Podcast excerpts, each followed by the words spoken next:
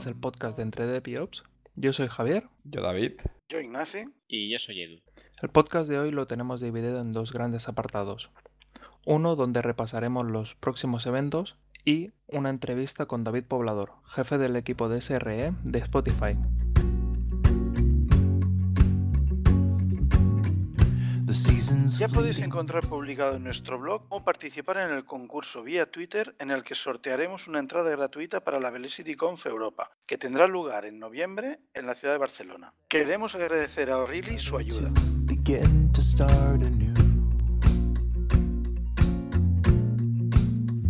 Os recordamos que el código ENTREDEPIOPS en mayúsculas os dará un 20% de descuento en las entradas de la .go 2014.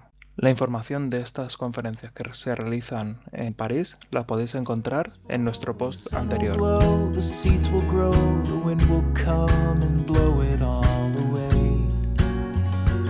Eh, recordaros que en un par de meses tendremos aquí la No SQL Mates Barcelona y tendréis más novedades sobre la misma en, en el blog.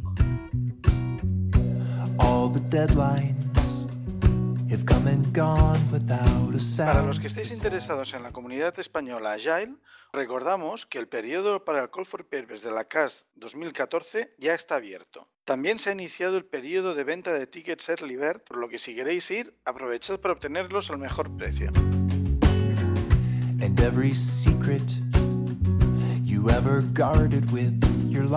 Los próximos días 24, 25 y 26 de octubre se celebrará en Barcelona las JPod. Las JPod son las jornadas de podcasting que cada año se celebran en una ciudad diferente, y este año toca Barcelona. Dentro de dichas jornadas se realizarán diferentes podcasts en directo, así como diversos talleres técnicos. Podéis encontrar más información en www.jpod.es.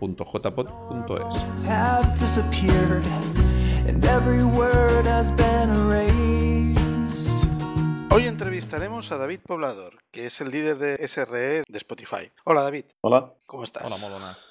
Muy bien, esperando a ver qué tenéis parado para mí. Tranquilo, no te va a doler mucho. Sobreviviremos. Antes de todo, lo que necesitaríamos sería presentarte. Sí.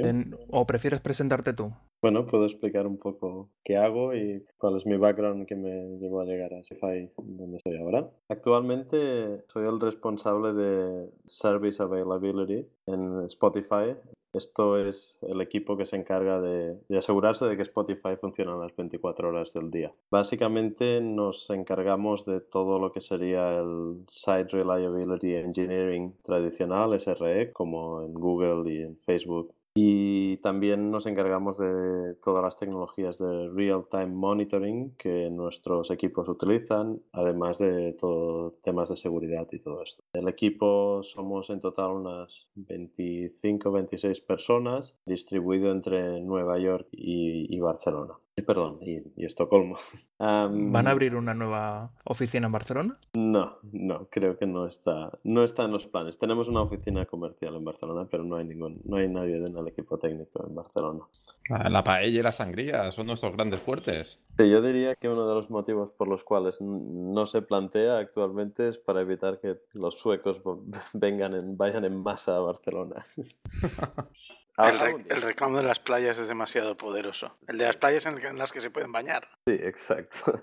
Y bueno, he estado en Spotify eh, un poco más de un poco más de tres años ahora, tres años y medio casi. Y empecé, empecé como un ingeniero de operaciones, como un ingeniero de sistemas, cuando el equipo de sistemas eran seis personas en total que se encargaban de cosas como montar data centers con 500 servidores hasta darle laptops a los nuevos empleados. O sea que las cosas han cambiado bastante en estos últimos años, muchas dimensiones, en número de empleados, en número de usuarios, en número de servidores y, y en muchas otras hemos multiplicado pues por más de, por más de 10 claramente en, en todo este tiempo, o mucho más de 10 de hecho en algunas de estas dimensiones. O sea, tú Y- llegas, tú llegas, perdona, tú llegas a un equipo que se encarga de la infraestructura IT, por generalizar un poco, de la empresa que hay seis personas, contándote a ti cuando llegas, ¿no? Sí, sí, exacto. Y- Cuando- y, ahora, y ahora sois en total, haciendo las, o sea, todo el grupo de gente que hace todas esas tareas que hacíais seis hace tres años y medio, ¿ahora sois cuántos? Bueno, no, sé, no sé cómo contarlo exactamente, pero diría que fácilmente más de, más de, más de 60, probablemente. Algunas de estas tareas se han distribuido a otros equipos y se han organizado un poco mejor. Fácilmente, fácilmente más de, más de 60 seguramente, y muchos más de hecho. Directa e indirectamente yo creo que hay como unas 100 personas involucradas en tareas de infraestructura y operaciones y IT. ¿Y, toda, perdona, toda la empresa ha crecido en la misma proporción o este equipo o esta parte ha crecido más? Hay distintas cosas. La empresa ha crecido en esta proporción en general o bastante, quizás no, no en la misma proporción. Lo que ocurre es que Spotify eh, en el equipo técnico durante muchos años, bueno, desde siempre básicamente todos los desarrolladores, todos los ingenieros tenían un background muy fuerte en, en operaciones, con lo cual evidentemente un equipo de seis personas no se podía encargar de todo, cualquier tarea relacionada con, con deployments y con infraestructura, con lo cual muchas de estas tareas estaban distribuidas en su día a equipos tecnológicos, en, en desarrolladores, etcétera, etcétera. Lo que ocurre es que durante mucho tiempo costó muchísimo encontrar a ingenieros de sistemas para trabajar en el equipo y todos los equipos fueron creciendo muy rápido y entonces empezamos a sufrir un poco. Y después hubo un crecimiento bastante acelerado en mi equipo, es verdad eso, pero no sé, podríamos decir que no todos los equipos han crecido al mismo ritmo. Quizás nosotros hemos crecido más rápido. Dime. Una de lo que has dicho me llama la atención una cosa. Has dicho que habéis tenido problemas para encontrar o tenéis problemas para encontrar gente. Los problemas que eran por falta de candidatos o por los requisitos o por los skills. ¿Dónde tenéis el problema? Porque yo creo que ahora mismo debéis estar inundados de, de currículums de, de técnicos de todo el mundo. Sí, la verdad es que no ha habido mucho problema para tener currículums. Lo que ocurrió es que durante muchos años Spotify, y creo que, en cierta medida sigue siendo así, ha buscado ingenieros especialistas en muchas áreas, más bien generalistas muy, muy potentes. No se ha buscado un skill set en concreto. Y entonces, por ejemplo, quizás es bastante fácil encontrar un ingeniero de sistemas que domine muchísimo el tema de configuration management, Puppet y todas estas cosas, pero uh, la realidad es que encontrar un ingeniero de sistemas que sepa lo suficiente de networking, lo suficiente de configuration management, lo suficiente de, bueno, todas estas cosas se convierte en una tarea muy difícil. Pero claro, tienes que ver que no teníamos otra alternativa, porque al ser un equipo tan pequeño, dando servicio a tanta gente, teníamos que buscar a gente que supiera hacer básicamente de todo, de todo, y con un nivel de, de habilidad bastante, bastante alto. Yo te puedo dar un dato para que te asustes un poco, pero mi primer verano en Spotify quizás hice más de 300 entrevistas. Madre mía. sí, sí, sí que asusta. Y entiendo que ahora, por lo que comentas, os habéis especializado, ¿no? Al, crecer tanto, ahora ya digamos que ya tenéis, por ejemplo, un equipo dedicado solo a networking, un equipo solo dedicado a configuration management, o sea, ahora ya se ha normalizado, ¿no? Sí, un poco sí, pero igualmente se, siguen requiriendo bastantes conocimientos. Pero bueno, por ejemplo, network, networking es, es, un ejemplo bastante claro de esto. Al principio, uno de estos seis sysadmins que he mencionado era el de redes, el que sabía todo sobre networking y además también hacía de sysadmin. Ahora tenemos un equipo de networking de no sé, no sé cuántos son, ocho o nueve personas, de los cuales quizás hay seis o cinco que son puramente ingenieros de networking. Y claro, también ah, saben muchas más cosas que eso, pero su trabajo primordial es ese, con lo cual buscar a una persona que cumpla esos skills es bastante más fácil. En mi opinión, uno de los problemas más grandes que hay actualmente, que muchas empresas tienen, como Google y Facebook y todo esto, es buscar a gente, a generalistas. Facebook y Google tienen muchos problemas también encontrando a, buenos ingenieros de SRE. Realmente es difícil. De todos modos, cuando hablas de un perfil generalista, entiendo que se refiere a en una profundidad considerable. Tengo una opinión de que un ingeniero de sistemas conviene que tenga, quizás no que sepa hacer una aplicación, pero que sí que tenga conocimientos de programación bastante avanzados, que pueda discernir un bug o que pueda leer un código o, que pueda editar incluso una línea de programa donde hay un, error. Entiendo que eso sí que lo busque, sí que es... Sí, ese es un, ese es un requisito. Yo creo que que casi todos los ingenieros de sistemas que tenemos en Spotify dedican una parte de su tiempo a escribir código o al menos a trabajar con código, eso seguro, eso seguro. es un prerequisito, diríamos. Más tarde podemos hablar un poco de toda la filosofía de DevOps y cómo esto encaja en Spotify, pero la idea general es que sí, cuando se busca un ingeniero de sistemas se busca un programador también, que sepa de, no sé, llamadas de kernel y que pueda trabajar con programas a bajo nivel si hace falta. Y, no sé, tenemos gente que, tenemos ingenieros en el equipo de sistemas, es bastante impresionante que han, que han encontrado bugs en, el kernel de Linux y han, y han sido arreglados en alguna versión. O sea que, que es un, son gente bastante desarrolladores también, claramente. Y referente a esta filosofía de Bobs en Spotify, realmente, ¿cómo se trabaja en esta empresa? Aparte de las personas que están en el equipo de operaciones, eh, bueno, de Bob, eh, hay más, muchos más departamentos. ¿Cómo, cómo es de grande? A ver, es una, es una pregunta con una respuesta muy larga, me parece, pero voy a intentar resumirlo un poco. Primero de todo, una cosa bastante importante a tener en cuenta es que desde hace aproximadamente un año y medio o dos años no existe ningún equipo de operación, como se dijese. Esto es muy importante porque de un tiempo hacia aquí ha desaparecido cualquier mención a cosas como yo escribo un programa y alguien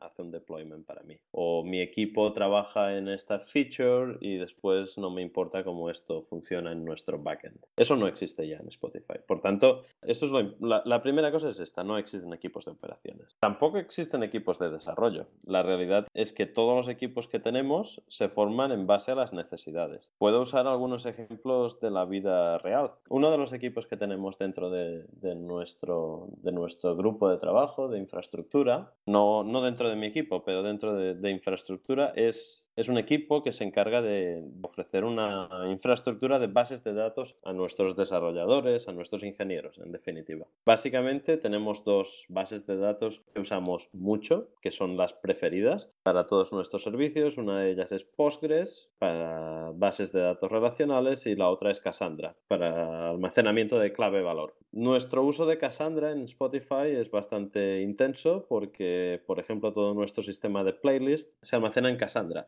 Estamos hablando de que esto es uno de los clusters de Cassandra más grande del mundo. Diría que es el más grande del mundo. Tenemos como 2.000 millones de playlists o algo así, con lo cual podéis imaginar que es bastante grande. Entonces, evidentemente, ese equipo no solo tiene gente que opera Cassandra, o el equipo opera Cassandra, sino que también tienen gente que escribe código para Cassandra. Contribuimos código al proyecto de Cassandra. Entonces, lo que ocurre es cuando se formó el equipo de bases de datos, se dijo, bueno, pues necesitamos a dos o tres personas que sean, que sean muy buenos con Java y que tengan un entendimiento bastante grande del modelo de datos de Cassandra y todo esto para continuar contribuyendo al proyecto. Y también necesitamos, pues, algunos ingenieros de sistemas que sean muy buenos en instrumentar métricas para la Java Virtual Machine. Entonces el equipo se forma en base a esto y es un equipo que se encarga solo de temas de bases de datos, Cassandra y Postgres, donde hay gente con un perfil más de desarrollador, gente con un perfil más de operaciones, etcétera, etcétera. Y este patrón se repite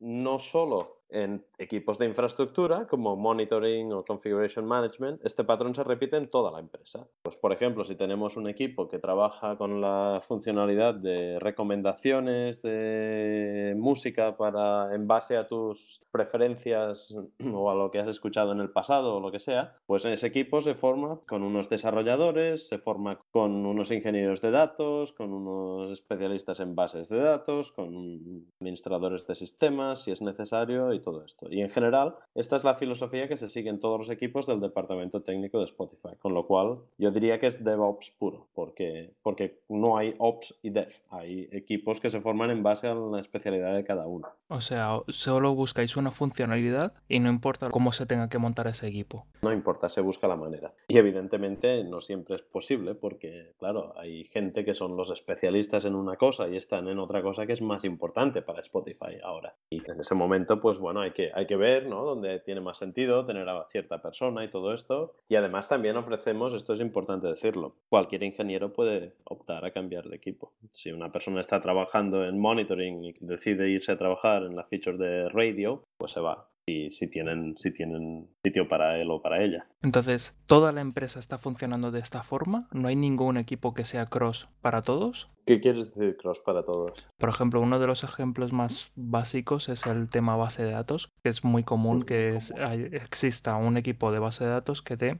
servicio a varios equipos que estén en, con funcionalidades distintas. Este equipo de base de datos, esta funcionalidad de base de datos va a ser duplicada en cada uno de estos equipos o, existe como tal? No, el equipo de bases de datos en este ejemplo en concreto escribe las herramientas que cualquier otro equipo va a necesitar para tener sus datos almacenados. Está bastante distribuido, pero, pero lo que ocurre es que después, por ejemplo, si yo trabajo en un equipo que necesita alojar sus datos en algún sitio, damos autonomía total. Puedo escoger no usar la infraestructura que hemos escrito en el equipo de bases de datos. Y entonces el equipo de bases de datos pues lucha al máximo porque su, su infraestructura sea de calidad, con lo cual gana como usuarios internamente.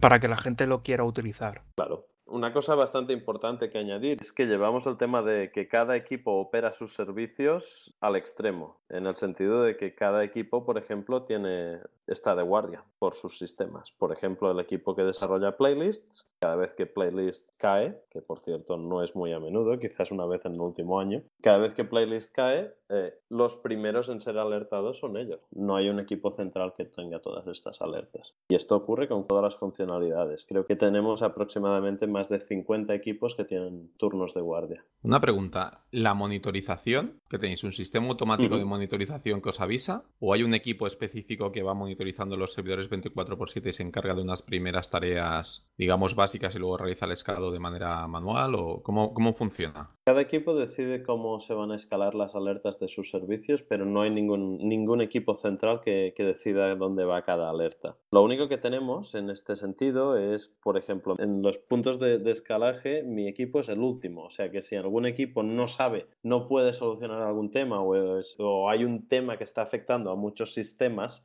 eh, a la vez, pues estas alertas acaban aterrizando en, en, el equipo de core SRI. Pero nunca, nunca hay un primer equipo que tenga esa alerta aparte del, aparte del equipo que desarrolla esa funcionalidad. Sí, es un, es un poco arriesgado, pensarás, pero, pero funciona bastante bien. De hecho, esto es una cosa que hemos empezado a hacer hace un año, un poco más de un año. Estábamos bastante asustados porque nos preocupaba qué va a pasar con la disponibilidad del servicio. Alguna cosa va a estar muy afectada alguna vez y, y la realidad es que en este último año, pues el servicio de Spotify, a pesar de seguir creciendo como crece, está disponible más horas al día que nunca antes, con lo cual ha sido un éxito en mi opinión. Hay un par de cosas que me gustaría aclarar un poco. Una es, eh, hay unos equipos de ingenieros multidisciplinares que hacen guardias y que están trabajando en las tareas o en las funcionalidades que estén trabajando para ese apartado que ellos controlan. Entonces, ¿qué sucede si, por ejemplo, el ingeniero que es el especialista en bases de datos se pone enfermo o, no está de guardia y le está fallando la base de datos? Entiendo que tiene que haber un conocimiento multidisciplinar muy amplio, incluso siendo diferentes tipos de ingenieros.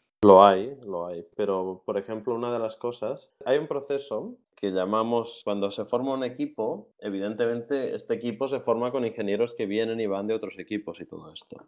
Cuando se forma un equipo hay un proceso de, de transferencia de propiedad, como si dijésemos. Lo que siempre intentamos es que no haya una persona que sea la persona que sabe de una cosa. Cuando hay una cosa en la que dependes de una persona, en general, ya hay algo que está funcionando mal, yo diría. Entonces sí que es verdad, hay incluso en, en, la dimensión de Spotify, cuando alguien habla de Hadoop, sí que hay dos o tres personas que, que, son a los que llamarías si tuvieras algún problema grande con Hadoop, porque saben mucho de Hadoop. O cuando alguien habla de Puppet, hay claramente tres o cuatro personas que saben mucho de Puppet. Cuando esto ocurre, cuando el conocimiento de una cierta parte de infraestructura especialmente está solo en una persona, lo arreglamos. En el sentido de que se gasta tanto tiempo como haga falta, training, eh, esparciendo el conocimiento, todo lo que haga falta. Es importante resaltar que los equipos tienen un espíritu de ayudarse. Es bastante común cuando tú estás on call para alguna cosa y pasa algo bastante grave o bastante grande que afecta a muchos servicios, es bastante común que los equipos se llamen los unos a los otros. Pero ocurre totalmente de una manera informal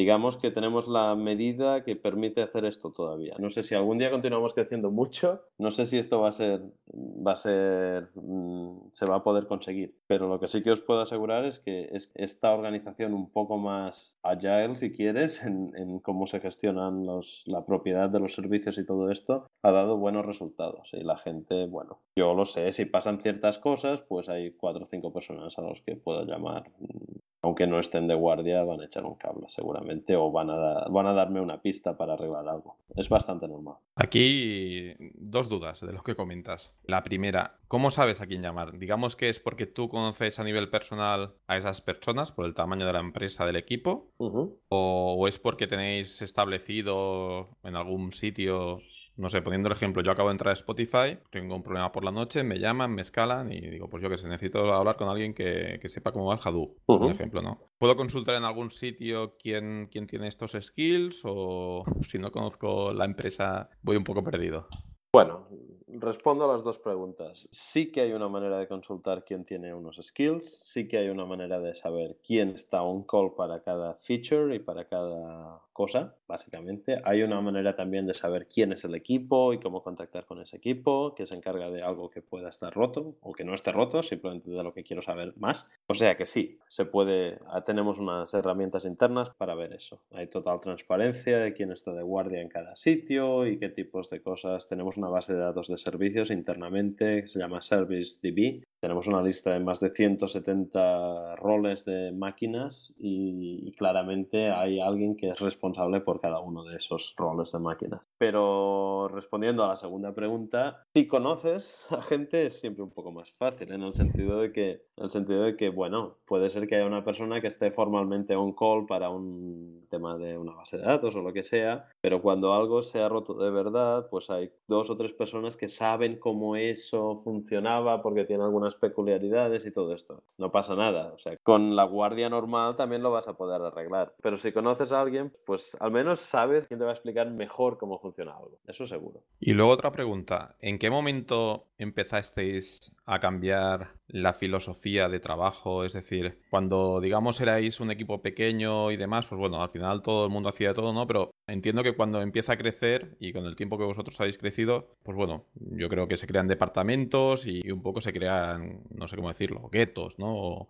O, departamentos estancos. ¿Cómo habéis hecho para, digamos, coger esta filosofía de, trabajo, de dinamismo que tenéis de, pues mira, pues tengo a mi grupo especialista en Cassandra que, o tengo a mi grupo tal que va a estar formado por desarrolladores y admins. ¿Esto de dónde nace? O sea, ¿quién toma este tipo de decisiones de funcionar así?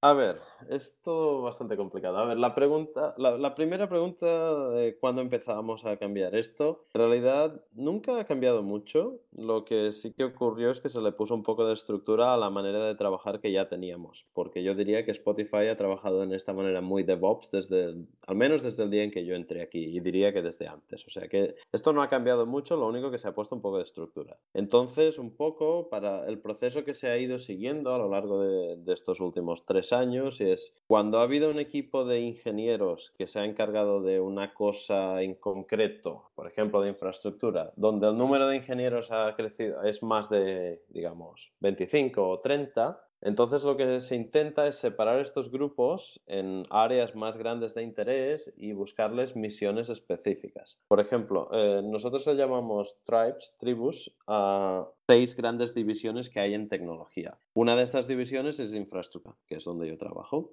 Hay otra división, por ejemplo, que es todo el equipo de partners, gente que se encarga de integraciones. Hay otra división que es el, equipo de client infrastructure, que básicamente hacen todo lo que sería la infraestructura core para los clientes de Android, de iPhone, de, de escritorio, de web, etcétera, etcétera. Y estos equipos se han ido formando cuando un equipo que ya se estaba encargando de demasiadas cosas o era demasiado grande ha crecido más allá de no sé, 50, 60 personas, etcétera, etcétera. Y entonces se hacen estas divisiones. Por definición, un poco, si sigues el libro, el libro que no tenemos, pero si sigues el libro, cuando hay un equipo un poco ya más difícil de manejar, donde pueden estar ocurriendo mil cosas a la vez, tendemos a, a separarlo en dos partes. Y así se ha ido haciendo y ahora tenemos, no sé, como ocho o nueve de estas tribus, básicamente, haciendo distintas cosas, desde una, hay una tribu que se encarga solo de recomendaciones, otra de infraestructura, otra de, otra de Client Infrastructure, bueno, estas cosas. ¿Y quién dirige todo esto? Bueno, es un poco un proceso un poco informal. Eh, todo el mundo sabe que cuando el equipo llega a una cierta medida hay que hacer estos cambios y digamos que los,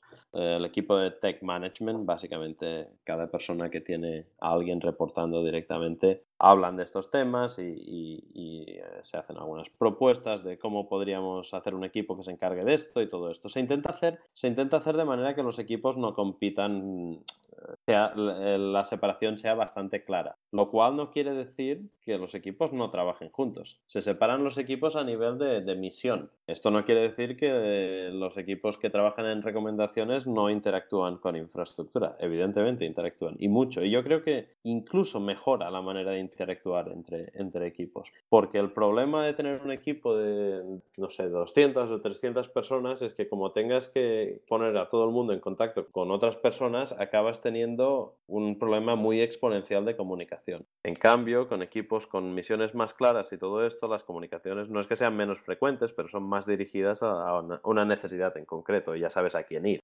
No, hace falta hablar con 200 personas para más o menos ver lo que necesitas. Es, es un poco mi filosofía y creo que, y creo que es un azo, creo que es un. Volviendo a los equipos, por ejemplo, como lo de la playlist, ¿qué margen de libertad tienen estos equipos a la hora de elegir cómo trabajan, con qué trabajan, qué herramientas van a utilizar? Porque más o menos ya has dicho que pueden elegir casi cualquier cosa, pero absolutamente. Básicamente la respuesta fácil es autonomía total, es decir, lo que hacen. La respuesta un poco más larga es esto no siempre es cierto, evidentemente, porque, porque hay veces donde la estandarización es necesaria. No, no tenemos procesos, no tenemos burocracia, eso no hay, no hay, no hay mucha, mucho overhead con todas estas cosas, pero, pero sí que hay una serie de recomendaciones que, por ejemplo, si tu, si tu sistema de playlist va a necesitar trabajar con nuestro sistema de metadatos, pues evidentemente te vas a tener que ceñir a uno de los protocolos internos de comunicación entre servicios de backend que tenemos, básicamente porque no tenemos otro. Y entonces, claro, eh, no vas a tener que reescribirte tus propias librerías para comunicarte con otros servicios del backend, porque básicamente ya están escritas. Y, sí que hay un equipo que se encarga de mantenerlas y mejorarlas, pero, pero no tiene sentido que un equipo reinvente todo lo que necesita. básicamente se intenta ser bastante eficiente. En lo que respecta a elección de tecnologías, hay algunas recomendaciones también acerca de lenguajes de programación aceptados y todo esto. Por ejemplo, históricamente Spotify ha sido una empresa que ha invertido mucho en Python, muchísimo, muchísimo, pero ahora mismo ya casi no escribimos ningún servicio en Python. Internamente sí, pero externamente no, porque básicamente te puedo dar un ejemplo con números. Hemos puesto online algunas features que en Python necesitamos, no sé, 200 servidores para hacerla funcionar y en Java, por ejemplo, eh, puede funcionar con menos de 20. Entonces, claro, hemos llegado a un punto donde estamos explorando los límites de algunas tecnologías y la recomendación evidentemente es que si escribes alguna funcionalidad que los usuarios van a usar, tienes que usar algo diferente de Python. Si escribes herramientas internas, que tenemos muchas evidentemente, pues básicamente puedes usar lo que, lo que quieras. Y en cuanto a metodologías, imagino que más o menos similar, ¿no? Sí, es eh, evidentemente cualquier metodología, bueno, todos los equipos utilizan algún estilo de desarrollo de ingeniería eh, que podríamos calificar como agile, pero, pero cada equipo decide lo que hace. O sea, cada equipo decide todo, desde qué herramientas usan para hacer el tracking de sus historias, hasta si quieren hacer Kanban o quieren hacer sprints de, de una semana o quieren hacer sprints de un mes. Tú, cuando estás en un equipo, tienes autonomía para decidir cómo lo organizas. Y básicamente esto funciona de la siguiente manera. Cuando se forma un equipo, cuando tú te sientas en un equipo, pues hay una serie de discusiones. Con, tenemos, tenemos el concepto de Agile Coaches eh, que nos ayudan en estos procesos y, otro, y Product Owners y estas cosas. Hay una discusión, ok, ¿cómo vamos a organizarnos para hacer esto bien? Y todo el equipo pues llega pues, a un consenso y, más o menos pues trabajan con esto y si no funciona pues lo mejoran o lo cambian o, o lo tiran a la basura.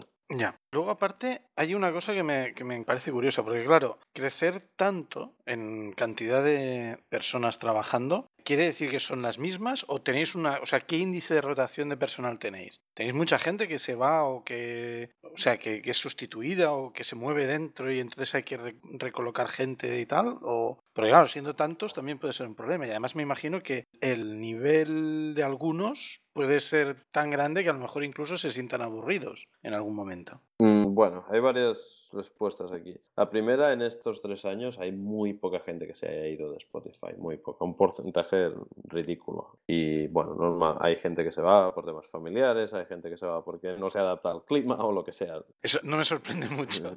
Bueno, ya hablaremos del clima. Es muy bajo ese porcentaje. Pero rotación interna, gente cambiando de equipos. Bueno, yo creo que una frase que se escucha bastante en Spotify es he estado aquí tres años y he estado trabajando en cinco equipos diferentes. O sea que sí, hay posibilidades. Y la verdad es que la mayor parte de cambios vienen motivados por gente que al cabo de un año, un año y medio quieren hacer otra cosa o no, no tanto porque, porque haya nuevos equipos creándose o desapareciendo ni nada de esto. Ah, hay mucha rotación interna. Sí que es verdad que hay, bueno, no sé, hay algunos ingenieros que desde el primer día que yo entré en Spotify hasta ahora están trabajando en lo mismo. Sí, esto es verdad. Y son unos expertos de, de esa tecnología y es lo que les gusta hacer y tal. Eso está bien, está bien, supongo. Pero sí, diría que, que movimiento interno, bastante, bastante. Y es, y es fácil. También hay mucha gente que se mueve de, de Estocolmo a Nueva York o al revés. De hecho, este año es más común al revés. O sea que, que hay bastante flexibilidad para estas cosas. Bueno, a mí me gustaría que nos contaras, David, que tiraras un poco atrás en el tiempo, ¿no? Y nos contaras, para aquellas personas que se lo estén planteando, ¿no? ¿En qué momento o cómo te planteas el hecho de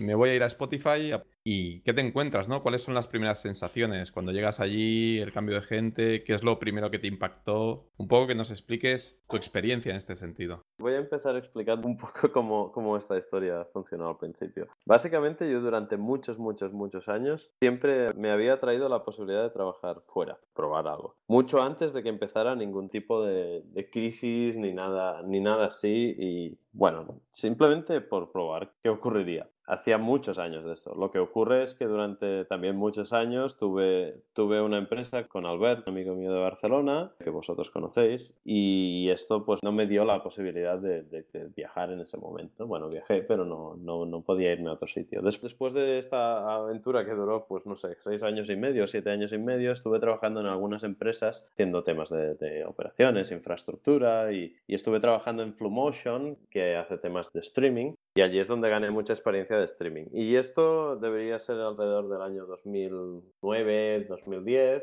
Empecé a pensar, bueno, voy, voy con tiempo a buscar alguna posibilidad para trabajar fuera, pero bueno, sin, sin darle mucha importancia. Y entonces surgió la oportunidad de Spotify. Y la verdad es que, bueno, no sé, no lo pensé mucho. Tenía, tenía muy buen trabajo en Barcelona de, de condiciones laborales y todo bastante bien, pero no lo pensé, no lo dudé ni un momento, pensé ahora es mi oportunidad. Y los países nórdicos, bueno, tienen buena fama, yo creo que están muy bien considerados en el sur y yo creo que con razón. Al principio cuando llegué aquí a Estocolmo pensé, digo, bueno, veremos, probaremos, a ver qué tal el invierno y estas cosas y la verdad es que enseguida me gustó mucho, ya me di cuenta que no no era una aventura de unos meses, que iba a durar bastante. Y la verdad, llevo, llevo tres años aquí y a nivel cultural, la, la, la, ciudad me gusta mucho y, y, y, a nivel profesional pues, pues también he aprendido mucho y, y, sigo aprendiendo mucho. Es muy diferente, hay muchas cosas que son muy diferentes. En Suecia, espero que no haya muchos suecos escuchando,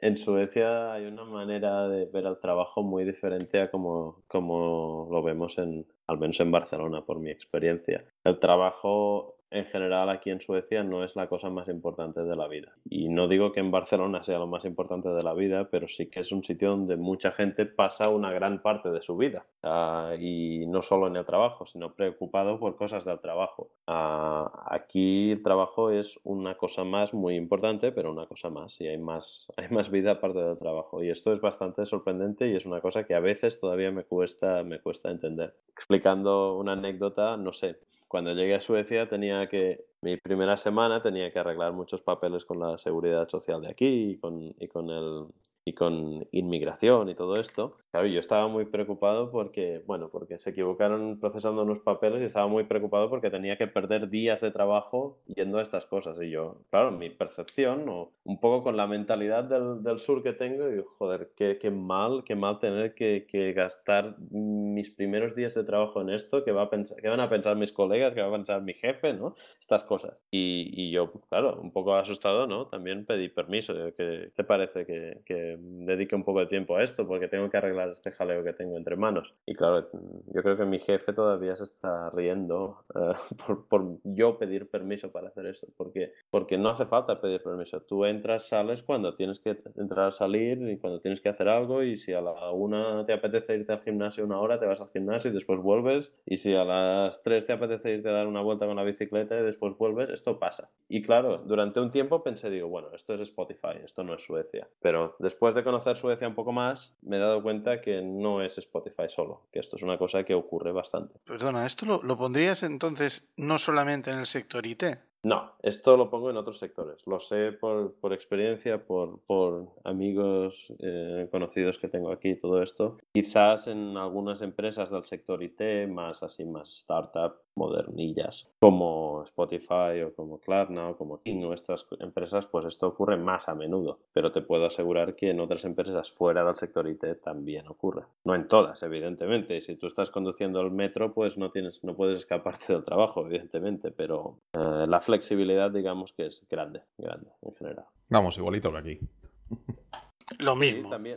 Tiene algunas cosas, no voy a decir negativas porque esto va a sonar muy mal. Tiene algunas cosas que son un poco peculiares y, y, que son difíciles de entender para nosotros. Y yo creo, bueno, yo he hablado con algunos, con algunos amigos catalanes que están aquí que llevan 11 años, 15 años y así, y dicen, no, yo es que todavía no lo entiendo. O sea, hay cosas que son sorprendentes. Por ejemplo, el hecho de que muchas cosas no giren alrededor del mundo del trabajo crea una falta de urgencia, por decirlo de alguna manera, por ponerlo un poco suave, donde hay ciertas decisiones que estoy seguro que en Barcelona tomaríamos, venga, vamos a hacerlo así, sí, sí, lo hacemos así, venga, ya está, lo probamos, ya está, a ver, a ver, hasta que se rompa. Que aquí esto no ocurriría nunca así. El proceso de toma de decisión es un poco más largo, para ser honesto. Tarda. Necesitas, pues, generar un poco de consenso, hacer un poco de lobbying. No, no lo digo como una cosa negativa, está bien. Yo creo que el consenso es muy bueno en general para, para las empresas y para la humanidad, pero, pero a veces algunos procesos son un pelín lentos, digámoslo así. Eso sí, cuando llegas a ese consenso, después las cosas suelen ir muy rápido. En, en, en este tipo de, de, consenso raro estaría aquel ejemplo que me contaste de, de aquel nodo de comunicaciones que hay en en Estocolmo, aquella plaza, no recuerdo cómo se llama ahora, que está entre dos islas, que pasan varios, varios niveles de transporte. Ah, sí, sí, sí, Slusen, sí.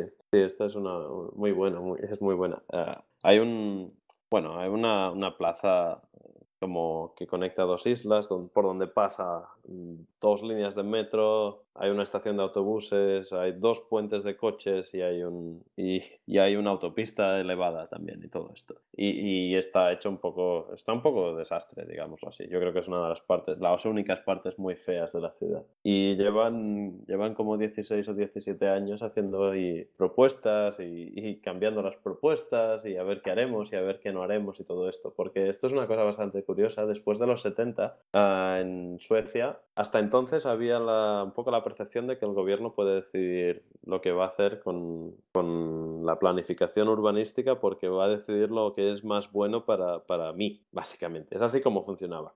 Eh, eh, hubo muchos problemas en los 70 y la gente se rebeló un poco en, en, contra de esto y entonces, bueno, tocaba el gran siguiente gran proyecto a partir de los 80 y todo esto era renovar esta plaza, Slusen. Y empezaron las propuestas y discusiones en el Parlamento y todo esto. Bueno, estamos a 2014 y el último proyecto que ya se había aprobado para empezar a construir se ha vuelto a suspender y se han parado las obras, que ya habían empezado después de 20 años. O sea que... Vamos, lo mismo que en los aeropuertos españoles.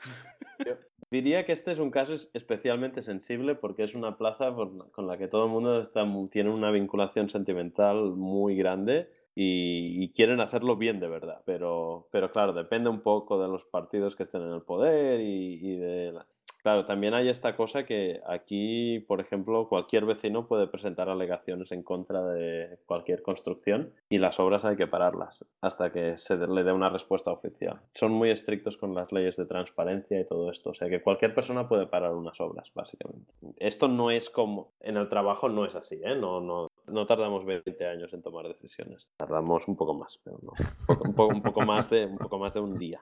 Yo creo que está bien, está bien. Yo creo que es una buena cosa que la opinión de todo el mundo se tenga en cuenta. En general, eh, yo creo que muchas nos hemos escapado de muchos problemas por hacerlo así, seguro. Y luego otra consulta. Mm, ¿Nos podrías comentar cómo estáis o cómo se viene en Spotify todo el movimiento de DevOps que ahora, bueno, que parece que ahora está en auge y demás? Eh, ¿Tenéis una filosofía firme de DevOps? Eh, ¿Pensáis que esto es una moda pasajera? Coméntanos un poco cómo lo estáis viviendo. Bueno, yo voy a dar mi opinión personal aquí, no la opinión de Spotify. Bueno, mi primera opinión personal es que yo sí estoy muy a favor de, de todo el movimiento DevOps, pero yo creo que el movimiento DevOps o trabajar con metodología DevOps o como lo quieras llamar, es una cosa que al menos yo he estado haciendo durante toda mi carrera profesional, antes de que el, antes de que el término fuera acuñado, digámoslo así. Ah, de vez en cuando pienso, y, y, no, lo toméis, no lo toméis mal, pero de vez en cuando pienso que el término DevOps está siendo muy mal usado por muchas personas. Está pareciendo un poco a todo el concepto del cloud,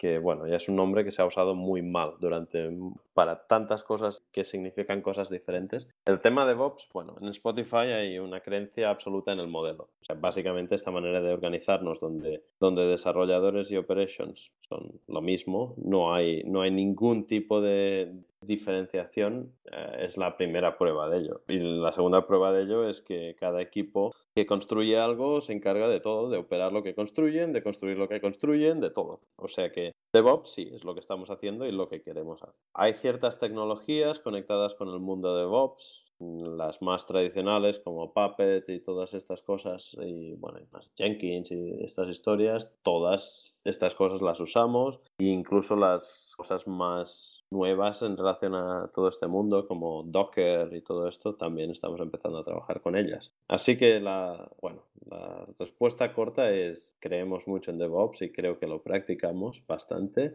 Y la opinión personal es que muchas empresas quizás han estado haciendo DevOps antes de que el nombre existiese. No sé, no sé qué opináis vosotros de este tema. A veces yo creo que es un término que se abusa demasiado. Yo estoy de acuerdo con que es un término que se ha abusado mucho y la gente que ha empezado con unas empresas pequeñas o llevando varias ramas, eh, digamos que siendo el informático, simplemente era la persona que tenía que hacer todo. Y en este caso creo que nos hemos encontrado todos. Pero sinceramente, DevOps es un nombre bonito y de momento eh, es lo que vende. Correcto, sí, sí. Eh, lo mismo que pasó con el Grid, después ha pasado con el Cloud y ahora es el DevOps. La mañana posiblemente se inventen otro nombre que significará lo mismo de siempre, o sea, trabajar y ser el informático y solucionar los problemas. Al menos este es mi punto de vista. La oportunidad de este momento es que hay ciertas tecnologías, como las que he mencionado antes y muchas otras que vendrán, que históricamente se hubieran visto solo como herramientas de administradores de sistemas. Y esto va a desaparecer. O sea, yo no creo que nunca más veamos un futuro donde, donde se diga que el deployment lo hacen los sysadmins con esta herramienta. Nunca más. Yo creo que esto va a desaparecer, o al menos con las empresas nuevas que se vayan creando y todo esto. Y eso yo creo que es una de las oportunidades claras de este mundo, clarísimas, del mundo de DevOps. Así que yo creo que sí que tiene muchos beneficios. A mí en general, y esto ya os lo digo, es una opinión personal, no opinión de, de Spotify, es una opinión de David. Hay veces cuando escucho a ciertos comerciales o a ciertas personas hablando de DevOps como hablaban de cloud hace cuatro años, me preocupa un poco por, qué va a ocurrir con este, con este término, cuando, cuando ya se haya pervertido un poco la filosofía. Pero sí, seguramente va a haber nuevos términos, está clarísimo. La verdad es que en cuanto al uso de la palabra, de, o la acuñación del término, o la existencia incluso de un término, es, es, es, lo que estáis diciendo vosotros. Es, pasa lo mismo. Pasa igual. Ahora está pasando también con Agile esto. Ahora hay muchas empresas que dicen que hacen Agile por, no sé si por atraer a personal o por ponerlo en un papel, como quien dice que cumple una, un estándar de calidad o algo por el estilo. A veces parece que, se convierta en esto. Entonces el uso quizás sí que está exagerado. Y por otro lado, el, el, en lo que es y en, el tipo de trabajo que significa, con, muchos de vosotros ya lo hemos, lo, hace, hace años que lo hablamos además. El, hecho de no tener un coto cerrado en el que yo me muevo ahí dentro y no salgo nunca de ahí porque es, es mi trabajo, a veces nos, Está bien tener una especialidad, pero hay que conocer un poco cómo funciona el resto de la tecnología para poder ayudar a que todo funcione junto. Esa es mi opinión. Y yo creo que DevOps un poco, junto con Agile, viene a ser un poco eso, estar al tanto de todo lo que hay a nuestro alrededor para poder hacer que nuestro trabajo con el de nuestros compañeros, sean quienes sean, vaya en una dirección. Lo que yo pienso del, tema de DevOps es que, por ejemplo, esto decía esto ahora de las herramientas de sysadmin, hay, hay, una cosa que me parece que es muy interesante, que es que sí que quizás al principio eran herramientas de sysadmin, pero al sacarse, al entrar el, el paradigma DevOps y al, y al meter dentro en, en, en, este mundo gente que hacía desarrollo, que tenía, se había obligado a hacer cosas de operaciones, aportan puntos de vista distintos de los de los sysadmins. Y, es, y eso me parece muy interesante, porque a veces nosotros podemos pensar de una manera o por nuestras opiniones sobre nosotros mismos tomamos unas decisiones, pero en, en realidad otra persona aporta algo nuevo que, que, realmente revoluciona. Y yo creo que eso ha servido a que la cantidad de herramientas, no solo en Configuration Management, sino también en Monitoring, por ejemplo, ha crecido mucho en los últimos cinco años y ha mejorado en muchos aspectos en los últimos cinco años, solo porque hay más gente dispuesta a hacer cosas distintas. Estoy de acuerdo. Estoy de acuerdo. Es poner, poner más ojos a problemas que han existido desde hace mucho tiempo. Exacto. Una, es una oportunidad, veremos. Bueno, creo que por nuestra parte hemos tocado ya casi todos los temas que teníamos. No sé si hay algo que quieras puntualizar, explicar. A mí me, me gustaría añadir un tema. A ver, más que nada, es todo esto que nos has explicado es increíble. Hay muchas veces que en las empresas no se pueden realizar este tipo de preguntas. Incluso mm, tú que nos has comentado eh, fuera de micrófono de qué era lo que queríamos preguntar que, que estabas abierto a casi todas las cosas. Entonces, realmente Spotify os deja hablar libremente de todas las tecnologías internas y de todo esto con, con esta libertad. Viene desde la empresa, esta cultura de, de dar este conocimiento. Sí, mira, voy a poner dos ejemplos. La primera cosa es, siempre hemos sido muy abiertos en temas tecnológicos. Hay decenas de compañeros que han estado en conferencias dando charlas explicando a nivel interno cómo funcionan muchas cosas, a un nivel de detalle que yo ni, ni siquiera os podría explicar porque no, no, no, no, conozco suficiente de esas tecnologías. También tiene un beneficio, ¿no? Eh, si buscas a candidatos y todo esto, siempre van a preferir una empresa que sea muy abierta, yo creo. O sea que la empresa siempre ha invertido mucho en, estas cosas. Sí, tenemos algunos secretos a nivel tecnológico, muy pocos, muy pocos. Por ejemplo, no puedo dar cifras exactas de servidores y todo esto, pero más que nada no es porque sean secretas, es porque no las sé. la infraestructura crece crece bastante rápido. Uh, o sea, ahora os podría decir que tenemos más de 7.000 servidores, pero no sé si son 7.200 o 7.500 o más o menos, no lo sé. Y después a nivel de secretos sí hay algunos temas que no discutimos públicamente, pues temas de, de números de usuarios activos y todo esto, pero a nivel interno hay transparencia total, o sea, cualquier empleado tiene acceso a, a todos estos datos, pero, pero evidentemente tenéis que entender que por temas de estrategia de comercial y todas estas cosas hay ciertas cosas que no se pueden comentar, pero temas de infraestructura y tecnología, lo que queráis, lo que queráis. De hecho, tenemos una política interna ahora bastante seria con básicamente cualquier cosa que escribimos que sea open source. Y si vais a, a GitHub, eh, barra Spotify, uh, veréis que, que, hay un ritmo bastante grande de, cosas que estamos haciendo abiertas. No hay secretos, nunca ya no va a haber más secretos. Hay algunos pequeños secretos en algunas partes del protocolo que utilizan nuestros clientes para comunicarse con, con nuestra infraestructura y tal, pero, pero no mucho, no mucho. La verdad es que todo es muy abierto. No sé si es común en otras empresas. Bueno, en general tampoco no, no vemos ninguna razón grande para proteger estas cosas. A mí, otra de las cosas que has comentado que me ha chocado muchísimo es la libertad que os dan eh, a los diferentes departamentos para, para, trabajar y para, digamos, decidir cómo hacer las cosas y demás, ¿no? Quizá yo porque estoy acostumbrado a otra, a otra tipología de empresa, ¿no? A la antítesis de, de Spotify. Pero bueno, es que no sé, es, es, siempre me ha venido a mí marcado la directriz, pues mira, tenemos que ir para allí y hay que hacerlo así, así, así, con esta tecnología, esta tecnología, esta tecnología. La verdad es que me parece muy, muy interesante. Incluso creo que a vosotros, a los trabajadores, os da la oportunidad de, de, de investigar, incluso probar nuevas tecnologías y abriros, bueno, y autoformaros, ¿no? Sí, sí. Sí, a ver, estoy seguro que esto también tiene algunos problemas. Seguramente a veces tomamos decisiones que no son el camino más corto para llegar a algún sitio. Esto tengo que decirte lo que estoy seguro. Pero claro, mi manera de ver esto es, y no sé, alguien me lo, me lo explicó así una vez y yo ya lo entendí rápidamente en Spotify. Mi manera de ver esto es, ok, si tú necesitas solucionar un tema relacionado con tus bases de datos y resulta que tienes un equipo donde hay siete personas que son los que más saben de bases de datos en toda tu empresa, ¿por qué alguien va a tomar una decisión por ellos? Porque entonces es que yo creo que el problema es, si tú vas a tomar la decisión por ellos, le estás mandando un mensaje al equipo de que no confías en ellos. Entonces quizás o es que realmente no confías en ellos porque tienes el equipo incorrecto o, realmente estás haciendo algo que no tiene mucho sentido, porque ¿cómo vas a desmoralizar al equipo de expertos en bases de datos y explicarles cómo hacer su trabajo? No hay nadie en Spotify que sepa más que esas siete personas. ¿Por qué alguien va a tomar una decisión por, por ellos? ¿Verdad que parece obvio? Pues, pues sí, yo, yo también vengo de otro mundo muy diferente. Vengo de empresas donde había tenido mucha libertad y mucha confianza por parte de mucha gente, pero a veces, muchas veces me habían dicho cómo tenía que hacer exactamente o solucionar el problema. Yo prefiero que me digan qué problema tengo que solucionar que no cómo solucionar el problema. Pero parece ser que hay mucha gente en empresas más tradicionales que esto no lo entienden mucho. Es, una, es triste, yo creo.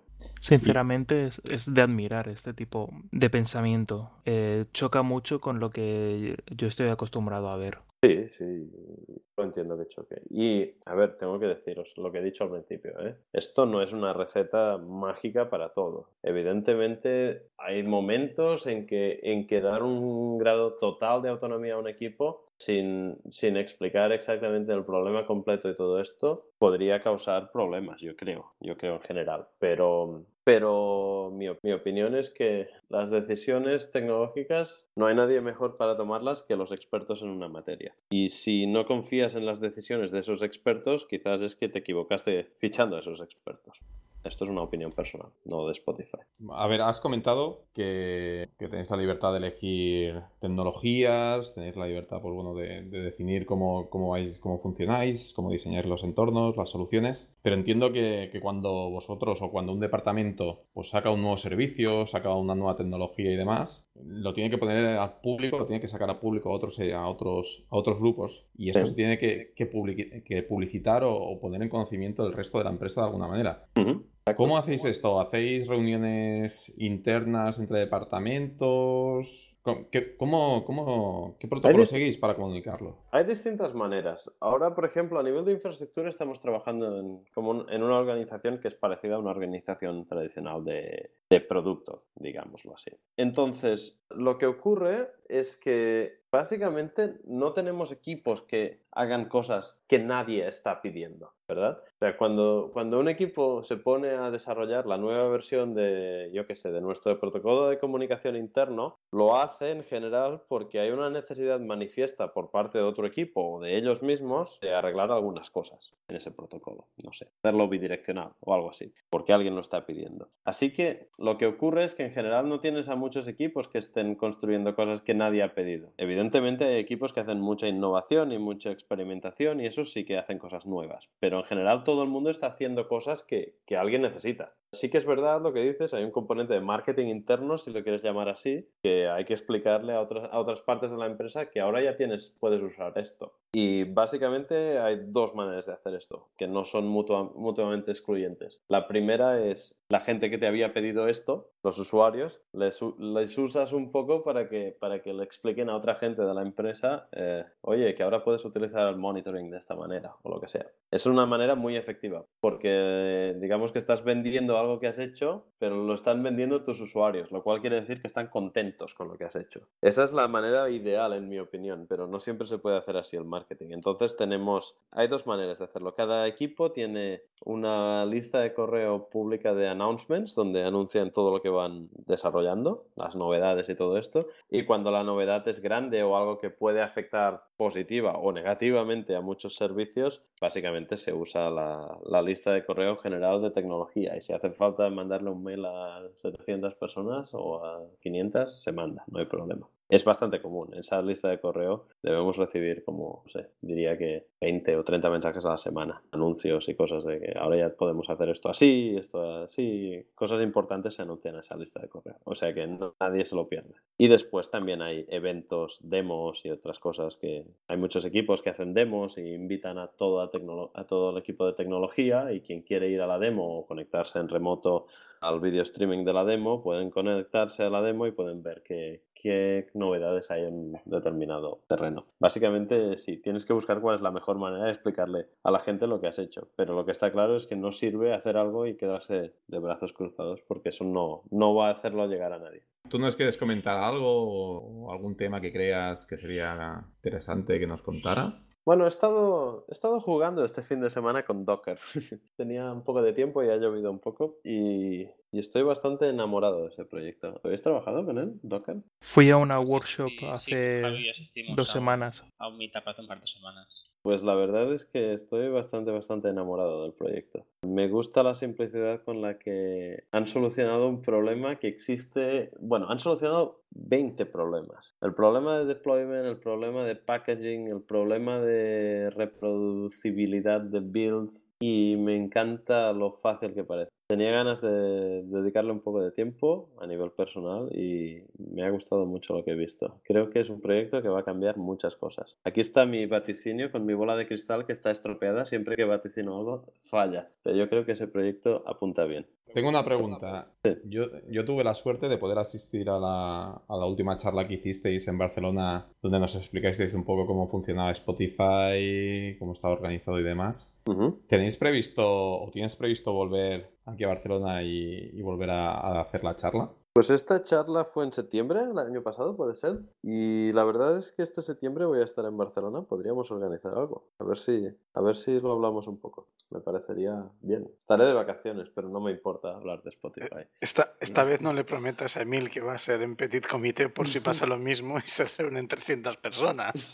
¿Qué es lo que pasó el año pasado? Sí, fue un poco, fue un poco inesperado. Estuvo bien, estuvo muy bien. Sí, podemos, podemos repetir algo así o podemos vernos en, en pequeño comité también, no hay problema. Perfecto. Yo voy a decir que puedes, que puedes contar con, con nosotros para la difusión que podamos hacer desde aquí, pues toda la publicidad que podamos hacer cuenta con ella, porque además eh, hablo a nivel personal, a mí me pareció una charla súper interesante, ¿no? De ver cómo, cómo, una de las empresas tecnológicamente punteras que hay ahora mismo se organiza, cómo funciona y además en la línea de lo que comentabais antes, ¿no? Hablando de manera tan transparente de cómo, de cómo funcionáis. Entonces, para mí, para mí, bueno, y para las, las 300 personas que al final asistieron, creo que, que, fue, que fue muy interesante y, digamos, y recomiendo a toda, a toda la gente que nos escucha que si tienen la oportunidad de estar en Barcelona y poder asistir a la charla, si tenemos la suerte de que David nos la vuelva a hacer, yo creo que, bueno, yo voy a asistir fijo y recomiendo al resto que, que también asistan. Bueno, pues, pues se trata de organizar algo. Ya os mantendré informados y a, a ver si lo podéis publicar en el blog y, y todo esto. Ya, Cuenta con ella. Muy, muy bien. Muchas gracias por este rato. Ya sabéis que me encanta lo que, lo que estáis haciendo. Está muy bien. Estoy muy contento por cómo, cómo os va. Ya sabes que estás siempre invitado a participar, tanto en el podcast como en el blog. Nos encanta tener tu opinión y tu asesoramiento. Muchas gracias, David. Gracias a vosotros. Gracias, David. Muchas gracias. Adiós. Adiós, adiós. Y con esto finalizamos nuestro podcast número 6. Os recordamos que podéis hacernos llegar vuestro feedback a través de la cuenta de Twitter arroba entredepiops. Y también podéis seguirnos online en nuestro blog en www.entredepiops.es.